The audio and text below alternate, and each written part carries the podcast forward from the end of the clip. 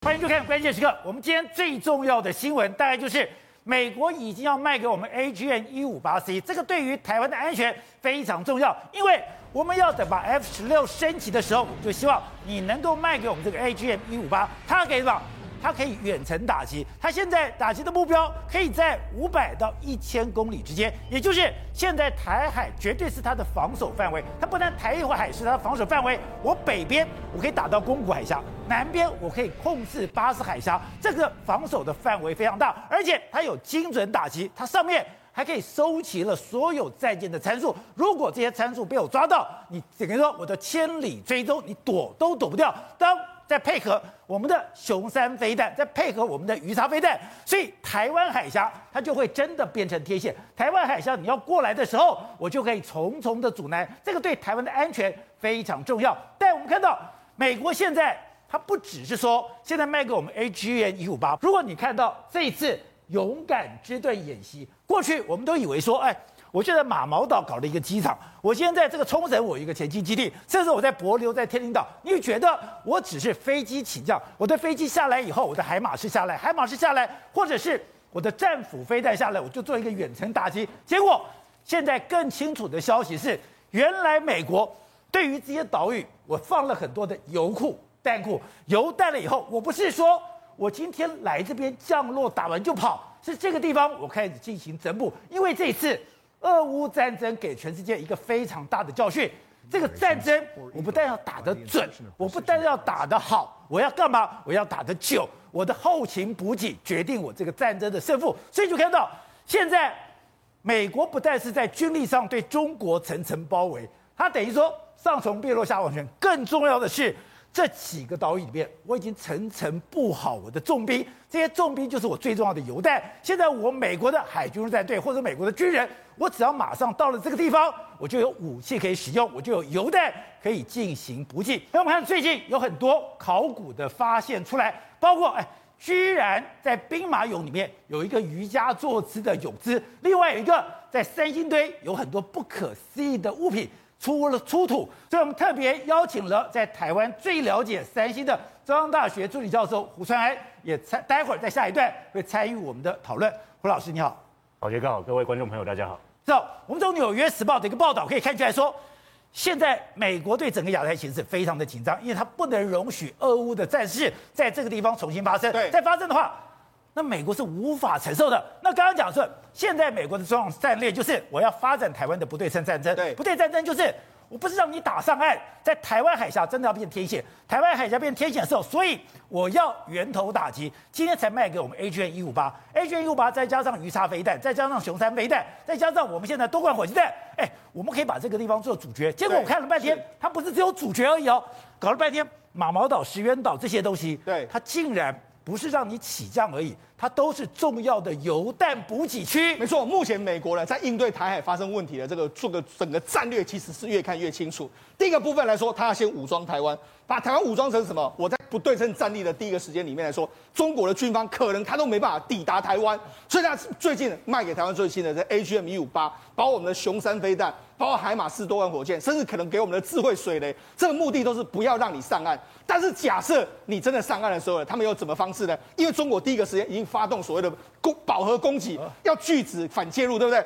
美国会启动一个叫全领域的这个指挥系统，在这个地方，这个地方呢，针对目前可能还残存的战力呢，我进行一个总指挥，我进行一个反击的动作。能够能够打败你，当然能够打败你。但是美军真正的响应不是靠这些来打败你，是要靠后面的军方。美国的军方从美国本土或者后方基地往前进，我要千里驰援，千里驰援过来之后呢？但是你千里驰援过来之后，你要有一些整补基地，对，你要有一些这个中途的这个休息站。所以这个地方就变成，你看，美国现在把很多地方都变成是它的整补基地或是前进基地。你看，天宁岛是它的整补基地，军队到来到这个地方整补之后再往前飞。帛琉是它的防空飞弹，还有前进基地。我军队可能在这边下来。另外一个冲绳也是个前进基地，马毛岛也是个整补机场。那你不用日本也有，包括樟宜基地，这都是整补基地。对，所以这就是因为这个未来是这样，美国的后方的，包括说它的航空母舰啊，或者它空军呢，来到这些地方整补之后，再继续往前进，这是美国的战法。所以，我们看到勇者之盾才会讲说，哎，我本来以为说我只在天宁岛做一个起降，我在帛琉做起降，我在帛琉的时候，我在西腰灯洞下来，西腰灯洞下来以后，我把海马式火箭弹放下来，放下来以后进行攻击，攻击完我就跑。对，可是不止如此。原来之前美国讲，它其实叫做前沿基地。对，既然是前沿基地，我让你可以降落，让你可以攻击外，这个更重要的是，你的油、你的弹在这里可以得到快速的补充。所以你就知道，美国的在最近，包括说在这个这个勇者之盾啊，或是环太平洋演练，他就会把这一套演练清楚给大家看。好，那除了这个之外，我们就讲。事实上，最新的消息是，根据美国这个我们军方也证实了，美国未来是不不不会了卖给我们不对称作战以外的所有的东西，他都不会卖给你。所以都是不对称作战。他卖给二十项，二十项里面来说的话，我们讲我们台湾最重要的是什么？我们这一次可能会获得到 AGM 一五八 C 的这个飞弹，AGM 一五八七的这个飞弹。我们要了好久哎。没错，我们就讲嘛，事实上台湾目前在主角对对对岸攻击的时候，我们有暗资的熊山。我们有可以搭载在 IDF 上面的熊山，包括说我们有鱼叉飞弹，另外我们还有包括说我们 AGM 一五八如果来的话，搭载在 F 十六上面，整个射程范围可以涵盖到六百公里以外，六百公里的攻击力道当然更强。但是最好的是什么？因为呢，如果假设真的中国来的任何的潜任何的舰船舰之后，我们有 AGM 一五八 C 的话，是可以直接锁定那一台，我要攻击那一台就是那一台，它锁定就跑不了吗？对，没错。为什么这样说？因为它有一个所谓的波纹的方式。我辽宁号的波纹是什么？我锁定你的时候，哦、有点类似是指纹对到就是你的时候，我就会锁定你，一直在攻击你。所以说，每一艘战舰原来它有一个像人类指纹一样的密码，而这个指纹的密码，现在美国已经收集了。对，美国收集了以后，把这些参数放到了 AGM 一五八之后。我要打你辽宁号就是辽宁号，打你山东号就在山东号，对，打你动物就是你的动物，对，你跑不了。对，但是你会说，哎，没有啊，这个人家辽宁号它周边也有它的这个，包括说导驱逐舰啊，或者它自己有防空炮啊，你打不到它，但是它厉害就是说，它可以绕开你的这个攻击，它可以闪，尽量闪闪闪到最后的时候，它锁定你就是锁定你，所以这个对中国来说形成一个非常巨大的这个压力。那除了这个之外，它可能还会卖给我们，是包括智慧型的这个水雷，所以我们才讲嘛，而且是空投水雷，对，空投式的，所以那这对于说台那个中国想要封锁我们台海，可能又有更大的难度。所以这就是告诉你，美国现在的建军对台湾来说，要把台湾武装成一个不对称作战一个非常重要的这个地方。而且我们刚才讲，听了廷辉讲，还有听了刚刚国民讲，才知道说哦，原来你现在看到的环太平洋军演，你现在看到勇者之队，它是其实是有彼此互补相依的一个关系。刚才讲。勇者之盾现在演戏里面，你看到他在天灵岛的整补，在流帛流的整补，马毛岛整补，甚至他在小岛上的整补，是都是已经为未来的作战做准备。没错，事实上目前为止，美军在这个地方的这个军力，包括说在日本有军力，韩国有军力，包括在琉球有军力，在这个关岛也有军力。所以呢，第一个时间来说啊，这些一定会受到这个攻击，饱和攻击之后，所以这为什么美国要在后面设这么多这个整补基地或者是前进基地？目的也就是说，第一个时间来说，第一岛链的部队被歼灭之后，我从后面军队怎么过来驰援？这就是目前为止所有的一个一个一个基地。这是他们演练都是从第二岛链，譬如说像勇者之盾在第二岛链练习演习，演习也就是说，第一岛链发生攻击之后，我怎么到第一我发生这个冲突的时候，我怎么到第一岛链去驰援的一个状况？哎呀，因为我们之前。曾经放过一个地图，也就是在中国东南，应该这样讲，它中国沿海部分，它是密密麻麻都是军事基地。它密密麻麻不但是军事基地，它的军队整补是非常的快速。如果我们今天台湾，我们从俄罗斯跟乌克兰战争非常清楚，我就算赢了第一集的第二集、第三集、第四集，如果台湾没有武器的话，我是打不下去的。所以美国现在他的所有的想地就是。我怎么样让我的武器、让我的装备源源不绝的到了前线去？没错，实际上这个这俄乌战争呢，对美军来说，美军也认为说，万一这个台海发生战役、太平洋发生战役的时候，对美国来讲，其实问题不在第一级，问题在后面的整补。所以你看，他现在把很多的前沿基地都放了非常大量的这个武武器嘛，包括说像关岛要持续的在扩大。包括说在日本的这个岛屿，包括在马毛岛，包括在樟宜基地，甚至未来可能在这个澳洲基地都要放更多的这个武器弹药。对，也就是说，他要把武器弹药往前推，武器在往前推的时候，我军队来到这个地方。攻击完之后，我再回来整补，这样速度会比较快。我这样补给的路线会比较短的时候，可能有效有效帮助说美军在跟中国对抗的过程，后勤补给会更加顺畅。而且有两个地方比我想象的来个夸张是，第一个是帛琉，对，帛琉讲的那是一个打鱼的地方，那是一个观光的地方，可是现在已经变成了美军的防空飞弹基地。更不用讲天宁岛，听说天宁岛上的青蛙哭声像婴儿哭声一样，是它过去是一个古战场，现在也把天宁岛整个。补装完成了。好，宝杰刚才讲到两个岛，一个是帛柳，一个是天宁岛。好，帛柳来说哈，这一次也是非常重，他演习的这个勇者之盾在帛柳非常吃重的这个位置。第一个，他在帛琉试射什么爱国者飞弹，哦，从岸上先发射了一个靶机出去之后。模拟它是这个导弹，然后那个美国军方发射两枚爱国者飞弹去追踪它。你看，这就是靶机，靶机发射出去了两枚爱国者飞弹去击中，三十公里外宣布说，哎，我们真的击中了那个靶机，所以表示说。帛琉这个地方，鸟不生蛋，鸡不拉屎的地方，要放爱国者。对，好，那除了这个之外，然后来说，他们在帛琉南部有一个叫安加尔岛这个地方，非常小的一个岛。哦，他们在这个岛里面来说，设这个海马式火箭弹。那多管火箭在这个地方试射。那这到底什么意思呢？因为第一个，宝杰，我跟你讲，我们在过去他们在丢这个这个这个所谓海马式的时候，都可以说我要有简单的机场，对不对？对。这是一个非常小的小岛，他这样丢上去，他意思是什么？我可以用很简单、很再再小的岛。我都模拟说，我怎么把海马式丢上去？这个夺岛的相关的演练就在这个地方。所以这个安加尔岛在帛琉的旁边，帛琉已经够小了，安加尔岛你根本不会注意。对，在这一个完全不起眼的岛屿上，我的海马式可以布阵。对，我可以马上发射出去。那他在这个地方演练什么？远征前进基地嘛，这个滨海作战就在这个地方演练嘛。演练之后，海马式都发射出去，表示他们人也已经来过了，所以他已经在这个地方演练过一遍。所以我在安加尔岛可以这样演练。对。那我在日本的很多岛屿都可以。前线来说更更大岛我都可以演练，所以他这是在故意选那个小岛上面做这样的演练。好，那除了这个之外，这也是关岛也非常重要，因为他们还派了四架 B1B 的轰炸机来到这个地方。来到这个地方是什么意思呢？假设万一真的前线发生作战的时候，我可以从这个 B1B 也到前线去对你进行一个战略轰炸的这个目标。所以我们现在从空拍图上面，哎。这个天宁岛像很多的像关岛，都全部都在扩建当中。对，我知道天宁岛过去一段时间，我们都知道说，其实它是二战从整个美军轰炸日本的前进基地嘛。那目前为止来说的话，美国也准备把这个天宁岛把它武装起来。武装起来的话，你可以仔细看，因为天宁岛的位置就在这个关岛的北边这个地方。对，那这个地方来说的话，现因为关岛已经是一个有军事基地、海军基地跟这个空军基地的这个地方，它要建造一个类似是安德森空军基地这样规模，希望在。这个这个天宁岛，所以你看，天宁岛目前为止来说，它的机场已经出来了，跑道已经出来了。另外来来说的话，蓝色跟这个所谓的紫色的线，就是可能它未来的这个军事相关的，包括说油管线路相关的这个状况。你像有油管，对，没错，油槽，对，没错。那除了这个油槽跟油管之外，它还有一个港口，它目前为止也建准备在这个地方建一个港口。这个港口你仔细来看，它其实就是一个军港，可以停停靠、停泊的这个地方。所以你知道，事实上现在整个天宁岛也都被武装起来。那告诉你什么？美军在前沿的基地里面来说的话，有越来越多的这个基地都准备要加入未来可能的战争之中。而且你说最关键是在这一次勇敢之盾里面，居然太空军来了，太空军来了，他就要测试他的网络星链系统。没错，这个叫做 JADC Two 嘛，就是叫做全领域指挥管制系统。那这个到底是什么意思呢？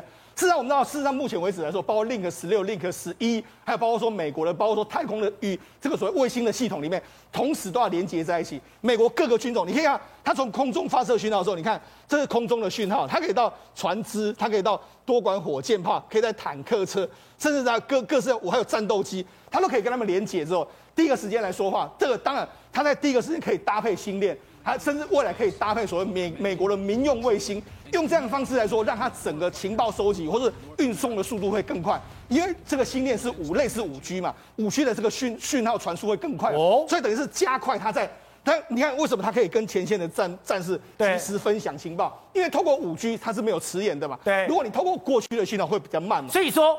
我在前线的士兵，你对方发射了飞弹、榴弹炮、战机，对我可以马上知道，连我方做了什么动作，我也可以知道。因为它讯息可以说是几乎同时之间就抵达，所以你这个中央有什么时候指示，你得到情报我就知道。另外，它还可以透过这个系统去做什么？做所谓战场的分配。到底这个我要攻击这个船舰的时候，我要用什么来攻击？甚至可以用这一套去导引这个我所谓卫星，用卫星去导引飞弹的攻击。所以这一套来说的话，是美国在这次俄乌战争中发现到说，未来在中国的前线战场上，可能也必须要用这一套来打败中国。对，你说最近去观察美国的所有的作为，它其实都有含义的，因为都有一些玄机在，它不会莫名其妙做。特别像环太平洋军演，这一次环太平洋军演，居然日本跟韩国。他们都分别代表代代扮演指挥官的角色，你说这个东西至关重要，这个就代表台海或者整个亚太真的有战事的时候，承受第一级最早拿下指挥权的，竟然是日本跟韩国。对，你知道美国它是远水救不了近火啊，真正近火能够救台湾的是谁？就是近水能够救台湾的，就是日本跟韩国嘛。哦、所以你要美国，它现在下放权力，先让韩国跟日本能够试试看。在这一次的环太平洋军演当中，能够进行所谓的现场指挥，能够带领前面部队先打这个防卫战争。如果能够进行第一级承受得住的话，那接下来美军驰援到达的时候，当然就可以进行第二级了，以及第三级以上的一个做法。对，所以你看到一件事情啊，非常清楚，美国它的战术环境整个改变，不仅仅是滨海作战的这个东西改变，比如说我们讲这个海马斯海马斯多管火箭的这个部分，用西幺三洞再下来之后，在一个跳岛战略的方式，用逐步的把所有的岛屿收复的概念。另外一个来讲的话，就是指挥权的概念。所以我们看到，不管是朝鲜半岛，还有在整个海战上面，日本它的指挥系统怎么去跟韩国来做协调，这也是一个非常重要的一个。以往来讲的话，你知道日军日本要指挥这个韩国的军队，韩国或指挥日本军队，双方其实不符的。现在可以看得出来，可以了吗？美国来讲的话，在外交上已经把两个国家已经撮合。所以我们看到，不管是情报系统分析，还有指挥系统的分析，指挥系统的统合，他们基本上现在来讲的话，都已经朝向进一步来来做了哈。那另外来讲的话，就是说日本它现在已经逐渐我们发现到很多的美国的伯克级的驱逐舰都大量的集中在这个日本，而且是现代的，就更良改良版的，特别是在佐世保，还有在这个和徐贺港。为什么呢？因为如果从核蓄热港我们看到计算时速以三十节的这样速度来看的话，大概一点五天的时间就可以驰援到台海。所以如果美军从日本的这个靠近台湾的一些相关的港口出发之后，它就可以这个非常。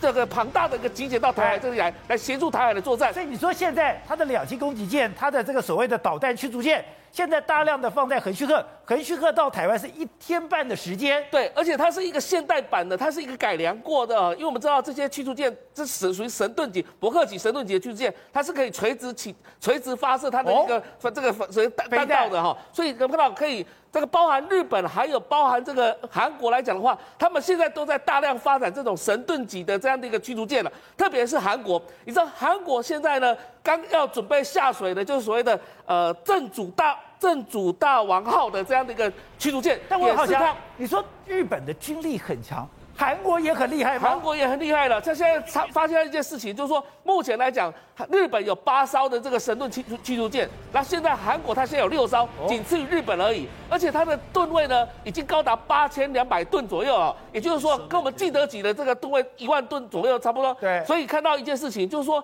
韩国跟日本他们现在在发展这个所谓的战术整合系统，因为它涉及到雷达，涉及到反潜作战，那还有这个。呃，正主大王，其实就是四中大王号的这个翻版了。这里面将近有一百二十八的这个单位的一个垂直发射系统啊。哦。那现在来讲的话，韩国自己有研发自己的相关的系统，比如说玄武三型的这样的一个导弹系统，它可以增增，它可以发射到一千公里左右。所以这时候呢，这个韩国它只要再配备美国给它所谓的飞弹来讲的话，就可以来处理这个有关神盾舰的一个攻击能量了。而且你说。现在尹薛上台之后，大家最关心就是他跟中国这个关系，他跟美国的一个关系。你刚刚提到就是，如果真的台海或者是东亚战争发生的时候，他可能会站在美国这这这这边。一个最清楚的指标是，他现在要扩建萨德系统。他如果要扩建萨德系统，就代表在军事上面。他已经很清楚站在中国的对立面了。没错，上一次萨德系统就搞得韩国跟中国关系非常不好。那我们知道乐天集团后来就是好像跟中国扣头。你看到一件事情哦，之前的尹锡悦在他的外交事务季刊当中有提到未来要重启萨德，甚至他还主张说要再部署另外一套萨德，所以等于要有两套萨德。不是扩增。你还要再增加一个，没错。所以看到现在这几天呢，开始尹锡悦在处理一件事情哦，他开始做环境影响评估啊。而接下来来讲的话，他速度可能非常快，因为不管是怎么样的一个结果来讲，尹锡悦他的一个做法来讲就是亲美，而且他现在就赶快立即要部部署萨德系统，以表示他对美国的忠诚。好，正好刚才讲这一次勇敢之队里面，让我们最惊讶的是，以前我们常常讲他有前沿基地。这个前沿基地，你以为讲是克拉克空军基地，你以为只是佐世保，你以为是普天间，结果现在你在帛琉，在天宁岛，你现在可以的岛屿，你不是只是快速起降、快速发射，在这个地方你都有配属你的前进基地该有的后勤补给了。哎，没有错。我们先来看哦，对于日本来说，他们跟美国合作，不是我们很早之前就说改造马毛岛吗？对不对？对马毛岛整件方案现在已经出来了，我看完根本就是个小型的空军基地啊。马毛岛，对，这个马毛岛我们就讲是东京以北以南一个小小的岛屿，对不对？对那时候只说要作为这个航空母哎舰。，马毛岛你在地图上要找都不好找哎。对，那那个时候其实去年我们就报道过了嘛，马毛岛它要把它变成一个这个美军可以起降飞机的训练场所，结果呢，哎，已经完全规划完成。第一个，这个小是 F 三十五 B 的模拟潜舰着陆训练设施，换句话说，它这个是小短场跑道，对让 F 三十五 B 在那边去做短场的跑道。然后呢，它的上面是不整地着陆训练设施，是什么？是 C 幺三栋的不整地着陆训练设施。因为 C 幺三栋最近不断的在模拟到，就是说在一片黄土上怎么降落，对不对？我们看。到它在帛流旁边那个小岛，那个岛际就是一个黄土地，也可以降落。对，那这个就是类似的东西。然后呢，旁边有一个这个油料跟油弹补给槽在这边，对在这边，所以你可以看到这个马毛岛是非常非常完善，它连旁边消波块啊、等等燃料船坞啊等等，全部都把它做出来了。所以我的燃库设施，我的什么都有。对，所以你可以看到这个马毛岛根本就是在于美军的改造之下，它已经变成一个类似于小型的航空母舰，甚至可以起降西郊西郊山洞嘛，对不对？包含驻机场，包含燃料设施，对包含这个火弹库。包含宿舍，包含管制塔，包含对射，全部都有，就是一个小型的前进前沿基地嘛。好，除此之外呢，哎，共同社竟然专访了这个所谓的美国驻冲绳的第一把手，但是协调官哦，他专门跟冲绳自卫队还有美军去做协调。他竟然说了，现在要在日本做一个新的演习，叫做所谓先岛诸岛。哎，没有听过对不对？先岛诸岛是什么概念呢？先岛诸岛其实就是所谓的宫古岛。八重山群岛，哦还有尖阁诸岛的总和。哎，尖阁诸岛叫什么？钓鱼钓鱼台。哎，钓鱼台是我们认为是我们的，中国认为是他们的，日本认为是他们的。可是美国在这个的协调官说，要在这么地方做做所谓跳岛演练的话，请问美军这个跳岛演练是不是对着中国而来？我如果打仗的话，我你有可能会夺我岛，我可能会夺你的岛。这东西呢，美军也在去做准备嘛。而且呢，除此之外，我们刚刚谈了很多都是那种小型的前进基地，对？真正日本的大本营，美军摆了非常非常多的油、弹药，还有武器，全部都放在日本。因为我跟你讲，当时波斯湾战争让我最惊讶一条新闻是，你要打波湾战争，我要很多的武器弹药去做补给，武器、油料、弹药我从哪来？居然是从日本过去对，的。光日本就派了运输船跟弹药船，派了一百多艘到波斯湾去那边支援。为什么？我们来看哦，这个波斯湾哦这边，呃呃，这个日本这边哦，横须贺摆的油料是五百七十三万桶，然后呢，佐世保是五百三十万桶，然后呢，八户是摆七万桶。那个时候过去摆那么多的时候，整个加起来超过一千万桶摆在日本。说这些油全部加起来哦，你说美国在日本刚刚讲的横须贺、佐世保跟八户存了一千一百零七万桶过去最高峰空军燃料，对，过去最高峰曾经存存真的存存存那么多，那存那么多的话，哎，现在随时都可以存回去，对不对？这样的状况，两年日本自卫队都用不完了，所以呢，你就知道一千多万桶是多夸张。美军在苏比克湾全盛时期也不会摆两百四十万桶，对，所以呢，这是非常非常夸张。而且左世保是最夸张的，左世保除了摆油之外，还摆弹药。整个左世保储油加弹药的面积是四百万平方公尺，拿来摆油跟弹药。另外一件事哦，日本自卫队竟然开始什么做所谓攻击性的训练哦？什么叫攻击性的训练？有网友看到日本的三泽空军基地哦，看到日本航空自卫队做所谓的 F 三十五的飞行，可这是什么厉害意意意思呢？它开启了野兽模式。什么叫野兽模式呢？是哎，一般来说 F 三十五啊，它是不不太挂弹的，它就摆少少飞弹放在肚子里，因为你放在肚子里面截面积才会小。可是野兽模式，我们我们待会看，这就是野兽模式，它会把所有能挂弹全部挂上去，那你就已经失去了隐身能力，对不对？对表示它进入近身缠斗。哦、可是在美军的想定里面，如果 F 三十五进入到近身缠斗，叫什么？战到最后一兵一卒才会走走走这一步嘛。所以你就知道，美军在那边做模拟，或日本在那边做模拟，是打算跟中国打到最后一兵一卒。而且我看到日本，它这个飞行队三零一飞行队，它有一个口号叫做“见敌必战”。对，它的标志是一个围着领巾的青蛙，然后它的标志叫做“见敌必战”。简单讲，是踹门部队啊。它在这边面对中国的飞机是一定要打的，不是见敌必守，是见敌必战。所以你可以看到，美国在日本这边布局，真的一层又一层。连最后要短兵相接的都在模拟了。所以，董事长，虽然俄乌现在在战争，你也看到美国就是维持那个战争的热度。可是现在，真的把所有的心力，而且花这么大的功夫，哎，演习一个接着一个，而且这整个东亚的亚太的布阵都完成了。就美军在全球的布局哈，它有所谓的海外基地的。当美军开始在作战的时候啊，你注意到，它其实，他美军出门不会带装备的，哦，坐的航空，坐的波音，其实对，七四七的飞机就他的部队就去了，穿着军服就去了，他没有不会带枪带炮的。哦，他因为所有的武装力量跟武器装备、后勤装备全部在海外基地，人到拿了东西就上战场，对，他怎么可能到时候你要打仗的时候你还这边送东西送来送去？就我们有句话。三军未发，粮草先行。他没有，他是三军未发，粮草已经到了。早就在这个作战点，他全球有好几个基地了。那在目前在在亚洲，你知道的嘛？就日本有最大的一个补给站，还有韩国有一个很大一个补给中心。哦、然后当然现在菲律宾也有，然后新加坡也有。但是注意哦，他在韩国当时跟韩国政府签约的时候，他不介入台海战争，就是台海打仗不能用到韩国的基地。韩国的运补基地不供应台海战争，因为这个会扯到韩国要必须要去跟中国、北朝鲜干起来，所以他日本这边他是配合美军行动。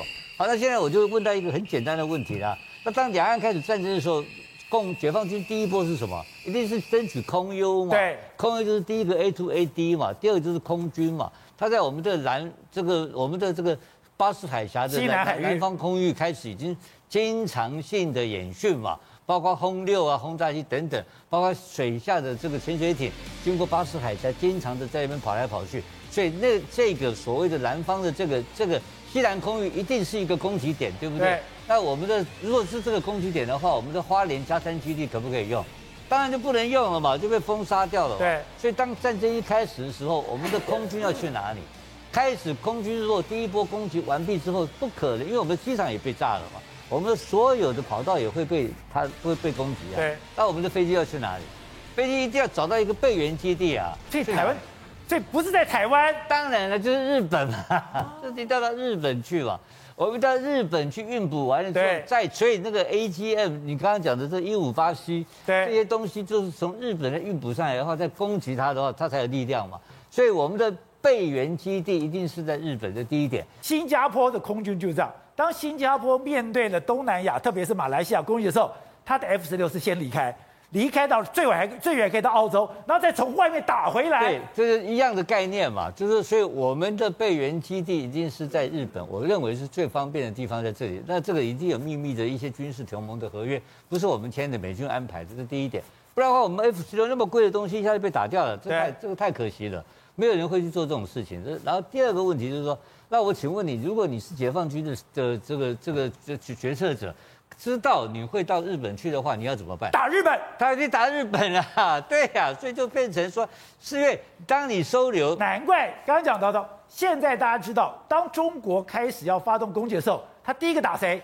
打日本那个最强的预警机。对，所以他要打日本嘛，他一定要，因为我们的备援基地在日本的话，我们弹药补给通在日本的话，他一定要打日本嘛。所以日本是一定陷入作战的状态嘛，因此现在所有的做法上就是在做这个战略想定，就是说他一定会打你，你不要想都不要想了，因为我们一定会往那边跑，对对不对？就开始这这个作战的第一个最低消费额就是台湾跟日本会干会干下去，那美军作战系统当然会进来。可是美军会进入作战吗？美军不会的。哦，你看乌克兰的情况你就知道嘛，他给你提供情报嘛，他提供你指指参系统，让你空军情报线全部给你嘛。所以我要讲的概念就是说，这个 A to A D 能不能够把它破解掉是关键，因为你要把它破解掉 A to A D 的话，它就丧失了空优跟封锁美军跟日军进入西太平洋的能力。对。对不对？那我们才有反击第二级的力量嘛，这是最简单的。因为他本来讲第一级就把台湾打垮了。对，不是，因为他一定他空优掌握到以后，他海优就进来了嘛，他海上优势进来了嘛。那他开始登陆，他开始第三波，他的第一波登陆作战就来了嘛。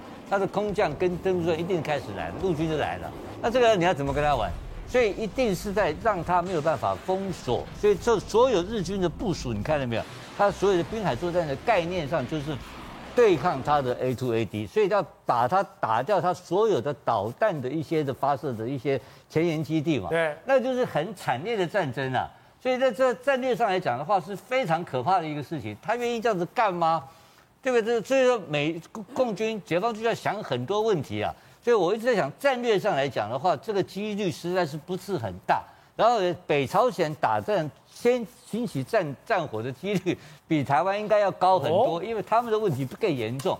所以我在想说，这个一打就不是光是两岸战争，一定是区域性的大战开始。好，惠子，大家讲现在俄乌里面有一个今天大家非常惊讶的变化。本来你要看到马克宏跟德国的肖兹，哎，嘴巴讲得漂亮，但事实上一直希望乌克兰妥协。其实我没有想到，现在马克宏还有肖兹，还有意大利的总理德拉吉，现在竟然已经往基辅的路上，这个火车上，哎，以前。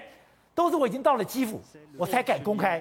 现在在火车上，我的影片都出来了。所以这个画面出来，等于代表说这三个国家其实他们到基辅了。对，已经到了，在今天下午的时间，台湾十六日下午的时间，应该都已经到了。而这个 CNN 拍到这个画面出来，其实等于是要告诉大家说，欧盟还会持续力挺乌克兰哦。因为我们知道乌克兰之前因为那个相关的军备陷入一个短缺的现象，不断的急呼。那呢，因为他们。之前的北约的秘书长斯托滕伯格曾经有在六月十二号讲说，和平是可能的，唯唯一的问题是。你愿意为和平付出什么？在领土上，在独立上和主权上，你愿意为和平做出什么牺牲？这句话一出，让人家觉得说，哎，是不是北约有点动摇？是不是欧盟对于力挺乌克兰的立场有点动摇？那今天这三个国家的领导人到了基辅，而且是透过啊这画面释出，等于是要告诉大家说，我们向乌克兰发出一个团结的讯息。